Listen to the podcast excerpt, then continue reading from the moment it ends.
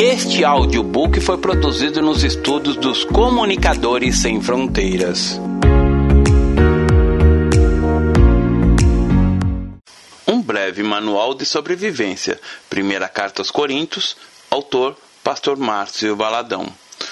Uma publicação da Igreja Batista da Lagoinha. Edição: janeiro de 2009. Introdução. Vamos estudar a primeira carta de Paulo aos Coríntios. Esta carta é um texto mais gloriosos da palavra do Senhor. Eu quero, por enquanto, deixar apenas dois versos, o do 30 e o 31 do capítulo 1, que nos falam da nossa identidade com o Senhor. Mas vós sois dele, em Cristo Jesus, o qual se nos tornou, da parte de Deus, sabedoria e justiça e santificação e redenção, para que, como está escrito, aquele que se gloria, glorie-se no Senhor. Então, vamos pedir a Deus que abra os nossos ouvidos para recebermos a mensagem que Ele quer trazer ao nosso coração. Senhor, esta é tua bendita palavra e que, de uma forma muito gloriosa, tu possas falar aos nossos corações.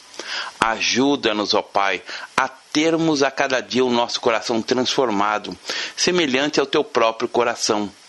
Que haja sobre nós o espírito de graça, sabedoria e revelação, para que, por meio da tua palavra, sejamos edificados, consolados, exortados, e que a imagem do Senhor, em plenitude, seja restaurada em nosso viver. No nome de Jesus. Amém a carta. Podemos estudar cada livro da Bíblia por várias vezes e, mesmo assim, não conseguiremos esgotar todas as riquezas de cada um deles. A primeira carta aos Coríntios é a 46 livro da Bíblia e tem apenas 16 capítulos, 437 versículos e 9.489 palavras. Encontramos sempre três interrogações. Porque Corintos é um livro de perguntas e respostas. Quando lemos o capítulo 13 do livro de Atos, vemos o apóstolo Paulo estabelecendo a igreja em Corinto. Paulo passara 18 meses na cidade e foi lá que os judeus rejeitaram o evangelho e nela também que muitos gentios abraçaram a fé. Corinto era uma cidade grande, bonita, cosmopolitana, porém uma cidade marcada pelos pecados, os mais diversos possíveis. Após certo tempo na cidade, Paulo a deixa e vai para Éfeso, onde passa três anos. E foi de Éfeso que ele descrevera essa carta para a igreja de Corinto respondendo às perguntas que os irmãos haviam mandado para o apóstolo Paulo. Não só mandaram cartas escritas com uma série de perguntas, como também enviaram mensagens para que Paulo pudesse resolver os problemas existentes na igreja podemos dizer que a primeira carta aos Coríntios é uma carta para resolver problemas, e é por isso que encontramos 113 questões nela.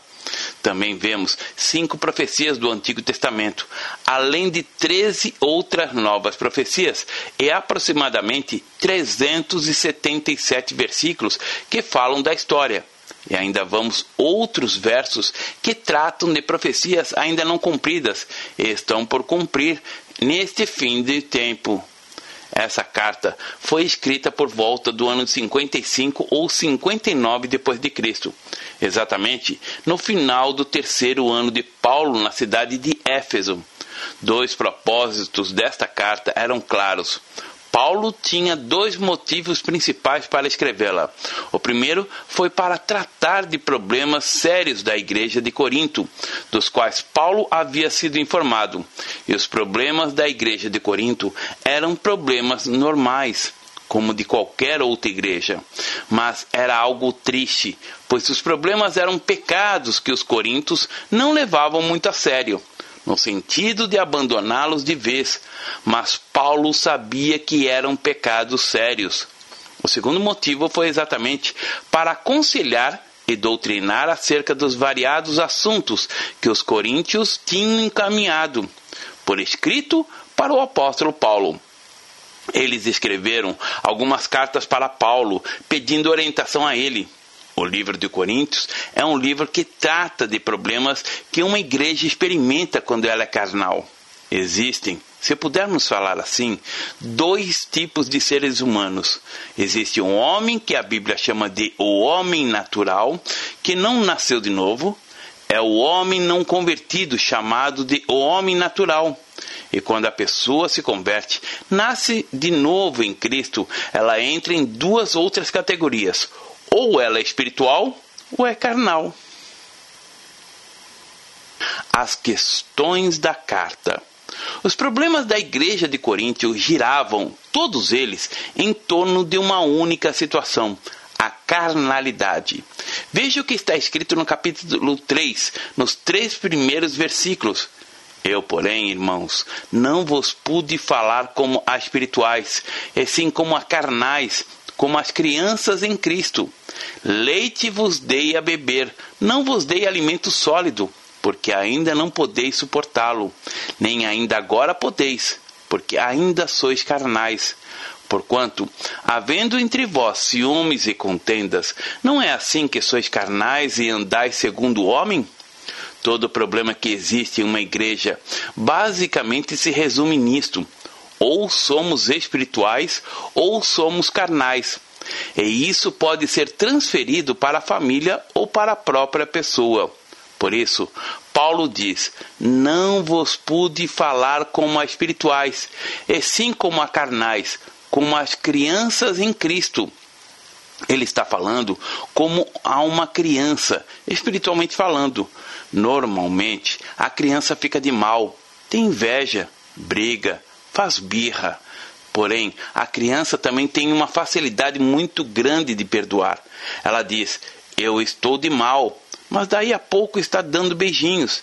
Existe, porém, aquelas pessoas que são crianças grandes, ainda que tenham cabelo branco, guardam muito rancor e agem como meninos.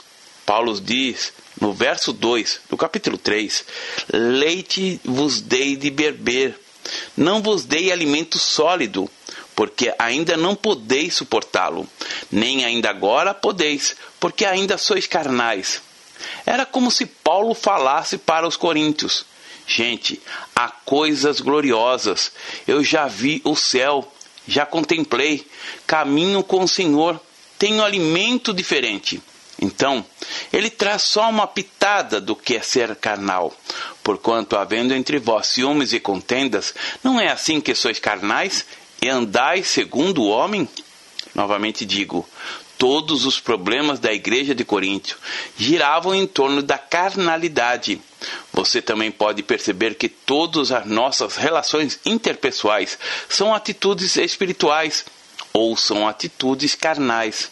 Muitas vezes você fica culpando o diabo, sendo que o problema pode ser a carnalidade. Nas atitudes carnais, o diabo encontra uma brecha aberta para poder entrar. Nem tudo é demônio muita coisa é carnalidade. Havia outro fato na igreja de Corinto. É que os irmãos que vieram para Jesus não queriam cortar a sua relação com o passado. Tanto que, a segunda carta, Paulo retoma, de uma forma bem clara, o assunto da carnalidade. Veja o que está escrito em 2 Coríntios capítulo 6, verso 17. Por isso, retirai-vos do meio deles, separai-vos, diz o Senhor, não toqueis em coisas impuras, e eu vos receberei. O problema daqueles irmãos é que eles não queriam se afastar das coisas impuras, das coisas do passado. A vida cristã é uma separação, e o homem espiritual é separado das coisas do mundo. O próprio significado da palavra igreja Eclésia, que significa os chamados, os separados, denota essa separação. Tem de haver diferença, mas os irmãos de Coríntios não queriam se separar. Os problemas da carnalidade começaram de uma forma muito espontânea e com as divisões. Veja o que está escrito no capítulo 1, versos de 10 a 14 de 1 Coríntios. Rogo-vos, irmãos, pelo nome de nosso Senhor Jesus Cristo, que faleis todos a mesma coisa e que não haja entre vós divisões, Antes, sejais inteiramente unidos, na mesma disposição mental e no mesmo parecer. Pois a vosso respeito, meus irmãos, fui informado pelos da casa de Cloé que há contendas entre vós. Refiro-me ao fato de cada um de vós dizer: Eu sou de Paulo, e eu de Apolo, e eu de Cefas, e eu de Cristo. Acaso Cristo está dividido? Foi Paulo crucificado em favor de vós, ou fostes, porventura, batizados em nome de Paulo? Os irmãos da igreja de Coríntio agiam de maneira errônea. Como acabamos de ler, uns diziam ser de Paulo, outros diziam ser de Apolo, e ainda afirmavam ser Cefas. E havia também um grupo que se dizia ser de Cristo, mas em tom de carnalidade, já que diziam isso em arrogância, Julgavam-se mais espirituais que os demais. Eles afirmavam: Eu não sou de Paulo, nem de Cefas, eu sou de Cristo. Suas atitudes eram estritamente carnais. No capítulo 11, do versos 17 a 22, novamente Paulo fala das divisões que havia na igreja de Coríntio. Nisto, porém, que vos prescrevo, não vos louvo, porquanto vos ajuntais não para melhor, e sim para pior. Porque, antes de tudo, estou informado haver divisões entre vós quanto vos reunis na igreja. E eu, em parte, o creio. Porque até mesmo importa que haja partido entre vós, para que também os aprovados se tornem conhecidos em vosso meio. Quando, pois, vos reunis no mesmo lugar, não é a ceia do Senhor que comeis, porque ao comerdes cada um toma antecipadamente a sua própria ceia. E há quem tenha fome, ao passo que há também quem se embriague. Não tendes, porventura, casas onde comer e beber? Ou menosprezais a igreja de Deus e envergonhais os que nada têm? Que vos direi? Louvar-vos-ei? Nisto certamente não vos louvo. Meus irmãos, a igreja do Senhor é indivisível. E um dos exemplos mais lidos que temos é quando Jesus foi crucificado. Ele usava uma túnica feita sem costura, uma peça única. Assim é a igreja. Meus irmãos, algo que temos que vivenciar é que dentro da igreja não pode existir divisões pois a divisão é obra da carne. Tudo que temos que fazer é preservar o vínculo da graça do Senhor. A indisciplina na igreja. Havia ainda outro problema apontado por Paulo, o da disciplina ou a falta dela na igreja. E essa indisciplina era visível, como por exemplo, na falta de compromisso. Há crentes que deixam de ir à reunião em sua igreja e vão para outras igrejas. Não que isso seja pecado, mas estão entrando por um caminho que não é muito certo. É um caminho que não vai dar em nada, ou melhor, que pode dar em algo ruim.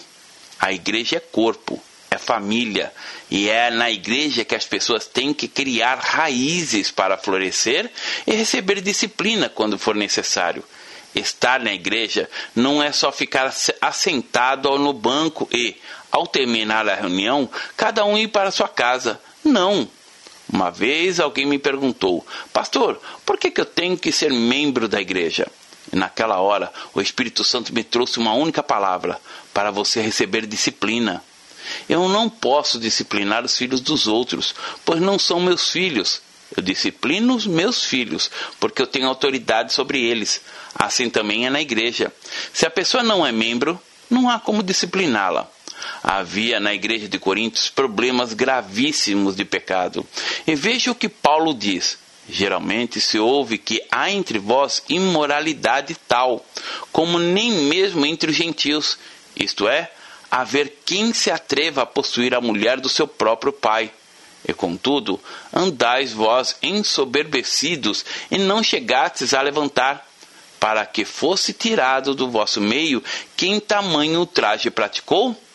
Eu, na verdade, ainda que ausente em pessoa, mas presente em espírito, Já sentenciei, como se estivesse presente, que o autor de tal infâmia seja, em nome do Senhor Jesus, reunido vós e o meu espírito, com o poder de Jesus, nosso Senhor, entregue a Satanás para a destruição da carne, a fim de que o espírito seja salvo no dia do Senhor Jesus.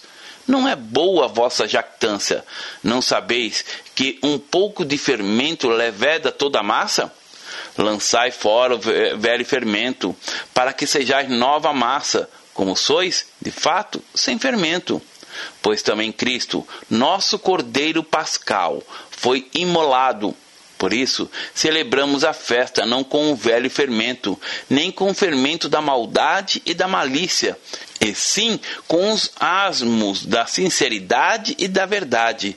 Já em carta vos escrevi que não vos associeis com os impuros.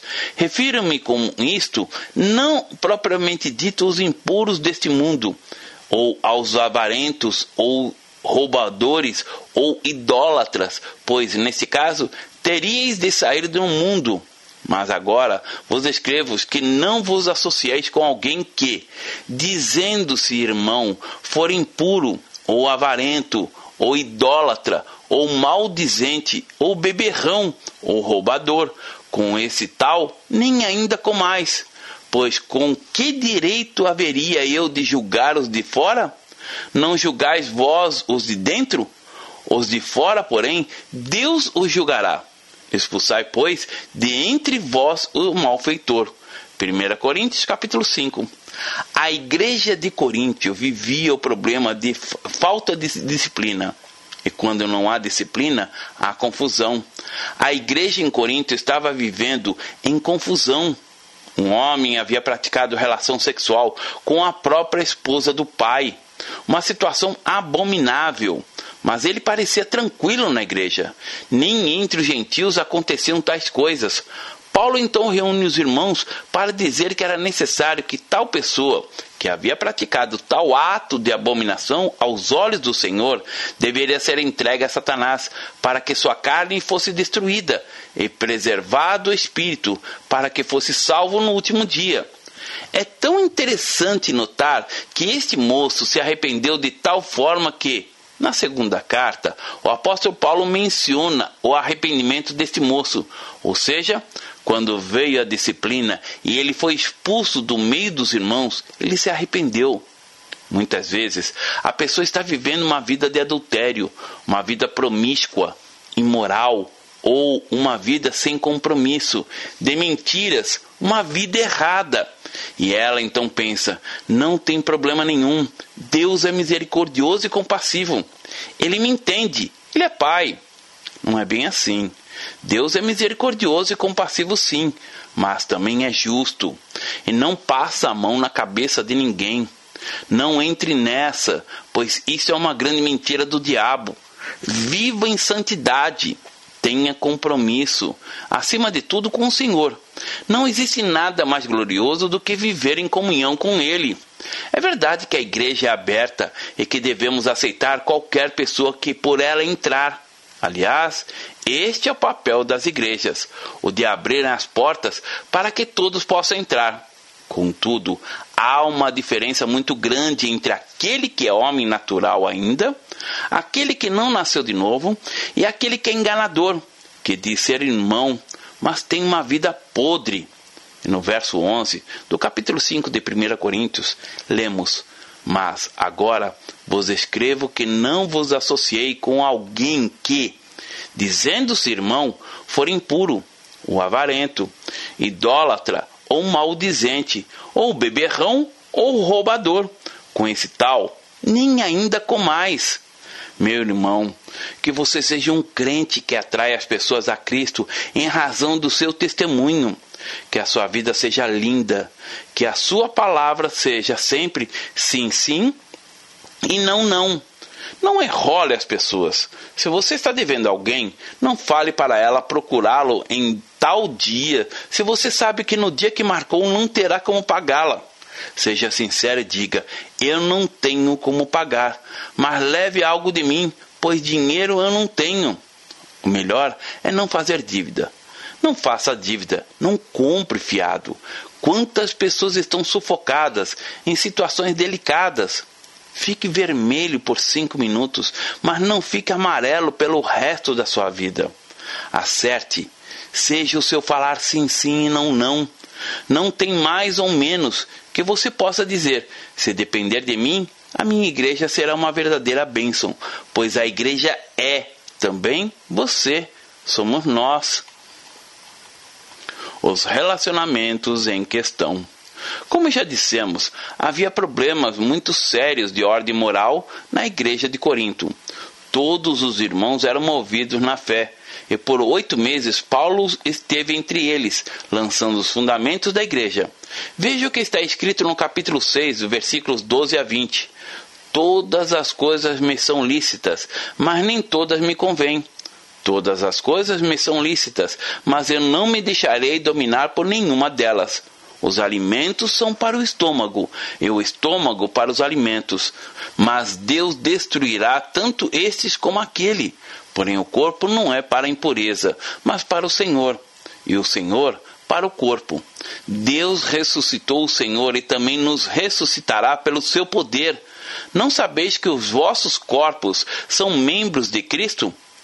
E eu, porventura, tomaria os membros de Cristo e os faria membros de meretriz? Absolutamente não. Ou não sabeis que o homem que se une à prostituta forma um só corpo com ela? Porque, como se diz, serão os dois uma só carne. Mas aquele que se une ao Senhor é um espírito com ele fugir da impureza. Qualquer outro pecado que uma pessoa comete é fora do corpo. Mas aquele que pratica imoralidade peca contra o próprio corpo. Acaso não sabeis que o vosso corpo é santuário do Espírito Santo, que está em, em vós, o qual tendes da parte de Deus, e que não sois de vós mesmos, porque fostes comprados por preço. Agora, pois, glorificai a Deus no vosso corpo. Paulo está falando não apenas para os casados, mas para os solteiros. E o ponto central de Paulo é o cuidado com o corpo, especialmente no que diz respeito ao sexo. Ele dá uma atenção mais especial aos solteiros. O sexo em si mesmo não é ruim, é algo bonito, lindo, glorioso, prazeroso. Mas Jesus determinou que a única maneira de expressá-lo fosse dentro do contexto do casamento, entre marido e mulher. E na igreja de Corinto, os irmãos estavam tendo problemas relacionados à licenciosidade, à libertinagem, não se abstendo do sexo para desfrutá-lo apenas no casamento. Paulo então dá suas orientações.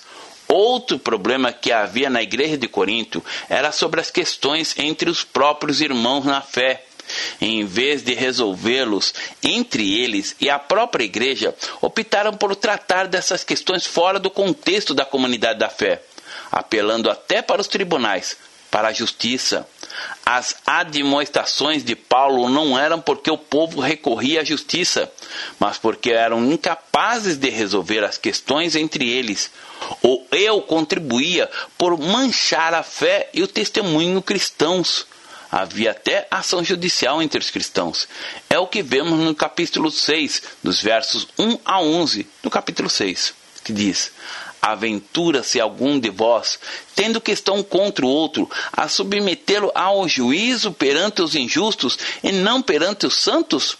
Ou não sabeis que os santos hão de julgar o mundo? Ora, se o mundo deverá ser julgado por vós, sois, acaso, indignos de julgar as coisas mínimas? Não sabeis que havemos de julgar os próprios anjos? Quanto mais as coisas desta vida. Entretanto, vós, quando tendes a julgar negócios terrenos, constituí um tribunal daqueles que não têm nenhuma aceitação na igreja. Para vergonha vou-lo digo não há, porventura, nem ao menos um sábio entre vós que possa julgar no meio da irmandade?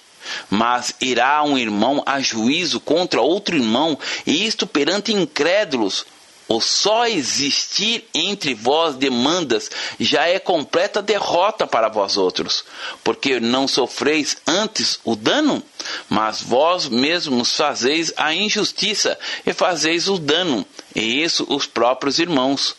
Ou não sabeis que os injustos não herdarão o reino de Deus? Não vos enganeis, nem impuros, nem idólatras, nem bêbados, nem maldizentes, nem roubadores herdarão o reino de Deus. Tais fostes alguns de vós, mas vós vos lavastes, mas fostes santificados, mas fostes justificados em um nome do Senhor Jesus Cristo e no Espírito do nosso Deus. Quantas vezes temos visto os irmãos que, antes de passar pela igreja, vão ao juízo contra outro irmão? Claro que às vezes há situações extremas em que uma das partes ou ambas não conseguem chegar a um acordo, a um consenso, e recorre-se então a este recurso. Mas o ideal é que essas pessoas e outras questões sejam sanadas pelos próprios irmãos da fé na igreja e, se necessário for, com intermediação de sábios, pastores e conselheiros. Tudo dentro dos princípios da palavra de Deus, da verdade do Senhor. Já no capítulo 7, Paulo vai tratar de questões relacionadas ao casamento, para enfatizar a importância de o homem se precaver quanto à licenciosidade, quanto à vida desenfreada e desequilibrada da prática da promiscuidade. Paulo assim escreve nos versos 1 a 7, que diz: Quanto ao que me escrevestes, é bom que o homem não toque em mulher, mas, por causa da impureza, cada um tenha a sua própria esposa e cada uma o seu próprio marido. O marido conceda à esposa o que lhe é devido, e também, semelhantemente, a esposa ao seu marido. A mulher não tem poder sobre o próprio corpo, e sim o marido. E também, Semelhantemente, o marido não tem poder sobre seu próprio corpo, e sim a mulher. Não vos priveis um ao outro, salvo talvez por mútuo consentimento, por algum tempo, para vos dedicar-vos à oração e, novamente, vos ajuntardes, para que Satanás não vos tente por causa da incontinência. E isto vos digo como concessão e não por mandamento Quero que todos os homens sejam tais como também eu sou. No entanto, cada um tem de Deus o seu próprio dom. Um, na verdade, de um modo, outro, de outro. Nem todas as pessoas têm o dom ou a vocação para se casarem. São aqueles que optam pelo chamado celibato. Mesmo que não casadas e construindo família, são felizes, e também muito usadas por Deus na sua obra, já que se dedicam de corpo, alma e espírito à causa do Evangelho. Pode ser que Deus queira enviar alguém para uma tribo no meio da floresta amazônica. Se essa pessoa tiver o dom, o chamado do celibato, não encontrará resistência para consigo mesmo em ir e cumprir esse chamado à obra. O que resta saber é se realmente ela tem esse chamado. O dom de celibato é lindo, uma bênção, mas infelizmente na nossa cultura ele é criticado. A nossa sociedade não entende e, na maioria das vezes, discrimina aquele que o tem. Há obras que precisam ser realizadas por aqueles que não são casados. Então, devemos respeitar, orar e abençoar a vida dos que receberam esse dom, esse chamado, pois foi Deus quem o chamou. Porém, quem não recebeu tal dom é melhor que se case. É o que recomenda Paulo no verso 7 e 8. Quero que todos os homens sejam tais como também eu sou. No entanto, cada um tem de Deus o seu próprio dom. Um, na verdade, de um modo, outro, de outro. E aos solteiros e viúvos, digo que lhes seria bom se permanecessem no estado em que também eu vivo. Caso, porém, não se dominem, que se casem, porque é melhor casar do que viver abrasado. E ele então prossegue, dirigindo-se agora aos casados, dos versos 10 ao 24. Ora, aos casados ordeno não eu, mas o Senhor, que a mulher não separe do marido, Se porventura ela vier a separar-se, que não se case ou que se reconcilie com seu marido, e que o marido não se aparte da sua mulher. Ao mais digo eu, não o Senhor. Se algum irmão tem mulher incrédula e esta consente em morar com ele, não abandone. E a mulher que tem marido incrédulo e este consente em viver com ela, não deixe o marido. Porque o marido incrédulo é santificado no convívio da esposa, e a esposa incrédula é santificada no convívio do marido crente. De outra sorte, os vossos filhos seriam impuros, porém agora são santos. Mas, se o descrente quiser apartar-se, que se aparte.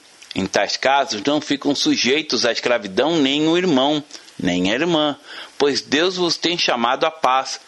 Pois, como sabes, ó mulher, se salvarás tu, teu marido? Ou como sabes, ó marido, se salvarás tua mulher? Ande cada um segundo o Senhor lhe tem distribuído, cada um conforme Deus o tem chamado. É assim que ordeno em todas as igrejas. Foi alguém chamado? Estando circunciso? Não desfaça a circuncisão. Foi alguém chamado? Estando incircunciso? Não se faça circuncidar. A circuncisão em si não é nada. A incircuncisão também nada é, mas o que vale é guardar as ordenanças de Deus. Cada um permaneça na vocação em que foi chamado. Foste chamado sendo escravo? Não te preocupes com isto, mas se ainda pode tornar-te livre, aproveita a oportunidade, porque o que foi chamado no Senhor, sendo escravo, é liberto do Senhor. Semelhantemente, o que foi chamado, sendo livre, é escravo de Cristo.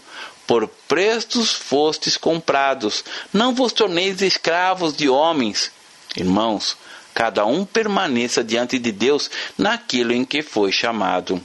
A partir de então, do verso 25 até o versículo 40, Paulo vai falar dos deveres e das responsabilidades do marido e da mulher no casamento. Já no capítulo 11, o apóstolo Paulo faz um grande desafio. No verso 1 ele diz: com um paradigma, sede meus imitadores, como também eu sou de Cristo na vida cristã, a coisa mais triste é quando a pessoa se desqualifica para o ministério, para ser crente e perde a graça do primeiro amor. Paulo diz, agora no capítulo 9, nos versos 24 a 26, que diz: Não sabeis vós que os que correm nos estádios, todos, na verdade, correm, mas só um leva o prêmio? Correi de tal maneira que o alcanceis. Todo atleta em tudo se domina, aqueles para alcançar uma coroa corruptível. Nós, porém, a incorruptível. Assim corro também eu, não sem meta, assim luto, não como desferindo golpes no ar, mas esmurro o meu corpo, eu reduzo a escravidão, para que, tendo pregado a outros, não venha eu mesmo a ser desqualificado. Então, dá o alerta no capítulo 10, do verso 12 e 13, que diz: Aquele, pois, que pensa estar em pé, veja que não caia. Não vos sobreveio tentação que não fosse humana, mas Deus é fiel e não permitirá que sejais tentados além das vossas forças. Pelo contrário, juntamente com a tentação, vos proverá livramento, de sorte que o passais a suportar. As questões espirituais. 1 Coríntios é um livro que fala sobre os dons espirituais. Os capítulos 12, 13 e 14. Deixe que o amor de Deus se manifeste em sua vida, pois o amor é dom soberano. Ainda que eu fale a língua dos homens e dos anjos, se não tiver amor, serei como bronze que soa ou como símbolo que retine ainda que eu tenha o dom de profetizar e conheça todos os mistérios e toda a ciência, ainda que eu tenha tamanha fé, a ponto de transportar montes, se não tiver amor, nada serei. E ainda que eu distribua todos os meus bens entre os pobres, e ainda que eu entregue o meu próprio corpo para ser queimado, se não tiver amor, nada disto me aproveitará. O amor é paciente é benigno. O amor não arde em ciúmes, não se ufana, não se ensoberbece, não se conduz inconvenientemente, não procura os seus interesses, não se exaspera, não se ressente mal, não se alegra com a injustiça, mas regozija-se com a verdade. Tudo sofre, tudo crê, tudo espera, tudo suporta. O amor jamais acaba, mas havendo profecias, desaparecerão. Havendo línguas, cessarão. Havendo ciência, passará. Porque em parte conhecemos e, em parte, profetizamos. Quando, porém, vier o que é perfeito, então o que é em parte será aniquilado. 1 Coríntios capítulo 13, verso 10. O amor foi derramado pelo Espírito Santo em nossos corações, por isso recebemos um novo coração. Um novo coração que nos capacita a viver como homens espirituais hoje. Havia ainda uma outra questão que incomodava Paulo, o da ressurreição é que na igreja de Corintos, os irmãos começavam a ter algumas ideias secularistas acerca da vida. Questionava-se acerca da ressurreição e da continuidade da vida após a morte. Paulo então discorre toda a problemática do capítulo 15 de sua primeira carta aos Coríntios. A visão que muitos tinham era de que a vida era o momento que se vivia, o aqui e agora.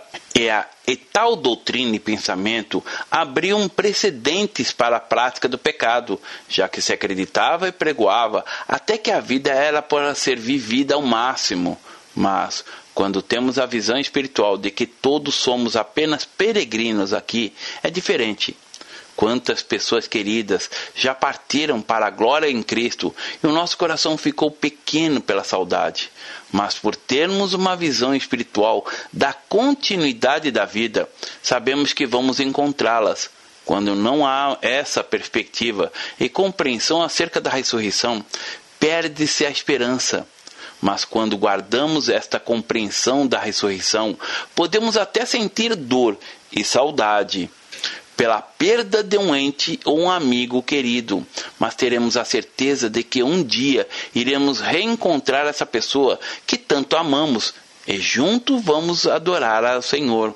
Veja então o que Paulo escreve no verso 1 e 2 de 1 Coríntios capítulo 15, que diz: Irmãos, venho lembrar-vos o evangelho que vos anunciei, o qual recebestes e no qual ainda preservais por ele também sois salvos, se estiverdes a palavra tal como vou-la preguei, a menos que tenhais crido em vão. Tem muita igreja que possui apenas o título como tal, mas que não tem nada de igreja e da palavra. E muitos acabam por ser membros ou frequentadores dessas igrejas. Isso também é fruto de manipulação e visão humanista secularista. É por isso que Deus disse por intermédio do profeta Oséias: O meu povo está sendo destruído porque lhe falta conhecimento. Oséias capítulo 4, verso 6. A Escritura também nos revela: o povo que conhece o seu Deus será forte e fará proezas. Daniel capítulo 11, verso 32. Você, meu irmão e irmã, que conhece o seu Deus, será sempre forte e fará proezas em Cristo. Haverá muita proeza que viver a vida cristã de maneira íntegra, tendo uma vida bonita, santa, sabendo que se vivermos, para o Senhor vivemos, se morremos, para o Senhor morremos. Romanos capítulo 14, verso 8. É isso que conta. E crente não perde a vida, mas a doa se necessário for em prol do próximo, em sinal e resposta de redenção a Cristo, na convicção de que há uma vida além do aqui e agora. Ser um crente, ser um cristão, é a coisa mais linda do mundo. Não existe nada que se compare a esta realidade. Voltamos a ler o que está escrito no capítulo 15. Vemos Paulo finalizando os versos 1 ao 19. Irmãos, venho lembrar-vos o evangelho que vos anunciei, o qual recebestes e no qual ainda perseverais. Por ele também sois salvos, se retiverdes a palavra tal como vou-la preguei a menos que tenhais cridos em vão. Antes de tudo, vos entreguei a que também recebi que Cristo morreu pelos nossos pecados, segundo as Escrituras, e que foi sepultado e ressuscitou ao terceiro dia, segundo as Escrituras. E apareceu a Cefas, e depois aos doze. Depois foi visto por mais de quinhentos irmãos de uma só vez, dos quais a maioria sobrevive até agora, porém alguns já dormem. Depois foi visto por Tiago mais tarde, por todos os apóstolos e, Afinal, depois de todos, foi visto também por mim, como por um nascido fora do tempo. Porque eu sou o menor dos apóstolos, que mesmo não sou digno de ser chamado apóstolo, pois persegui a igreja de Deus, mas pela graça de Deus sou o que sou, e a sua graça, que me foi concedida, não se tornou vã. Antes, trabalhei muito mais do que os que todos eles Todavia, não eu, mas a graça de Deus comigo. Portanto, seja eu ou sejam eles, assim pregamos e assim crestes. Ora, se é corrente pregar que Cristo ressuscitou dentre os mortos, como, pois, afirmam alguns dentre vós que não há ressurreição dos mortos? E se não há ressurreição de mortos, então Cristo não ressuscitou. E se Cristo não ressuscitou, é vã a nossa pregação, e vã a vossa fé. E somos tidos por falsas testemunhas de Deus, porque temos asseverado contra Deus que ele ressuscitou a Cristo, ao qual ele não ressuscitou, se é certo que os mortos não ressuscitam. Porque se os mortos não ressuscitam, também Cristo não ressuscitou. E se Cristo não ressuscitou, é vã a vossa fé, e ainda permaneceis nos vossos pecados, e ainda mais, aos que dormiram em Cristo pereceram. Se a nossa esperança em Cristo se limita a esta vida, somos os mais infelizes de todos os homens. Conclusão: A Bíblia não esconde nada, porque ela é a nossa regra de fé e prática. Deus é claro, ele aborda esses assuntos para que as pessoas não venham a falhar na vida. Em 1 Coríntios é um livro que você tem de ler várias vezes. É um livro que precisamos saber de cor para viver. Você pode ser, meu irmão e irmã, um homem ou uma mulher espiritual e vencer em suas escolhas. As tentações são como prova e você não precisa ceder a nenhuma delas. Não existe nenhuma tentação que seja mais forte do que o Espírito Santo que habita em você. Se você ceder, é porque escolheu ceder. A igreja de Corinto, como as igrejas que pregam o Evangelho, eram formadas por santos, homens e mulheres. Todos nós tivemos um passado, como lemos, tais fostes alguns de vós, outrora, mas vós vos lavastes mas fostes santificados, mas fostes justificados em um nome do Senhor Jesus Cristo. Você, meu querido e querida, é tudo que Deus tem. Tudo que Deus tem é você. Anjo não pode empregar a palavra. Deus conta com você para que o Evangelho seja pregado até os confins da terra. Esta é a aventura mais gloriosa, mas, por outro lado, Todo privilégio traz uma responsabilidade. Permita que a sua vida seja encharcada com a palavra do Senhor. Escolha ser um homem espiritual. Para concluir, faça uma oração de agradecimento e reconhecimento pelo novo coração que o Pai lhe concedeu. Oremos. Senhor, eu recebi um novo coração. Sei que não recebi um remendo na minha vida, mas um novo coração. Se me retirarem um pulmão, me sobrará um outro pulmão. Se me retirarem um rim, sobrará outro rim. Mas se me retirarem o meu coração, tirarão a minha vida. Este novo coração é o Senhor tendo domínio completo sobre a minha vida. Por isso, eu te agradeço de todo o meu coração. Amém. Amado ouvinte, que essa mensagem tenha tocado a sua vida de maneira sobrenatural. Essa é a minha oração. Esse é o meu desejo. Deus abençoe. Pastor Márcio Valadão. Jesus te ama e quer você. Primeiro passo: Deus o ama e tem um plano maravilhoso para a sua vida, porque Deus amou o mundo de tal maneira que deu seu Filho unigênito para todo aquele que nele crê não pereça, mas tenha vida eterna. João capítulo 3, verso 16. Segundo passo, o homem é pecador e está separado de Deus, pois todos pecaram e carecem da glória de Deus. Romanos capítulo 3, verso 23, parte B. Terceiro passo: Jesus é a resposta de Deus para o conflito do homem. Respondeu-lhe Jesus: Eu sou o caminho, e a verdade e a vida. Ninguém vem ao Pai senão por mim. João capítulo 14, verso 6. Quarto passo: é preciso receber a Jesus em nosso coração, mas a todos quanto receberam, deu-lhes o poder de serem feitos filhos de Deus, a saber, aos que crerem em seu nome. João capítulo 1, verso 12, parte A. Se com tua boca confessares Jesus como Senhor e, em teu coração, credes que Deus o ressuscitou dentre os mortos, será salvo. Porque com o coração se crê para a justiça e com a boca se confessa a respeito da salvação. Romanos capítulo 10, verso 9 e 10. Quinto passo. Você gostaria de receber a Cristo em seu coração? Faça essa oração de decisão em voz alta. Senhor Jesus, eu preciso de ti. Confesso-te o meu pecado de estar longe dos teus caminhos. Abra a porta do meu coração e te recebo como meu único Salvador e Senhor. Te agradeço porque me aceita assim como eu sou e perdoa o meu pecado. Eu desejo estar sempre dentro dos teus planos para a minha vida. Amém. Sexto passo: procure uma igreja evangélica próxima à sua casa. Nós estamos reunidos na Igreja Batista da Lagoinha, Rua Manuel Macedo, 360, bairro São Cristóvão, Belo Horizonte, Minas Gerais. Nossa igreja está pronta para lhe acompanhar nesse momento tão importante da sua vida.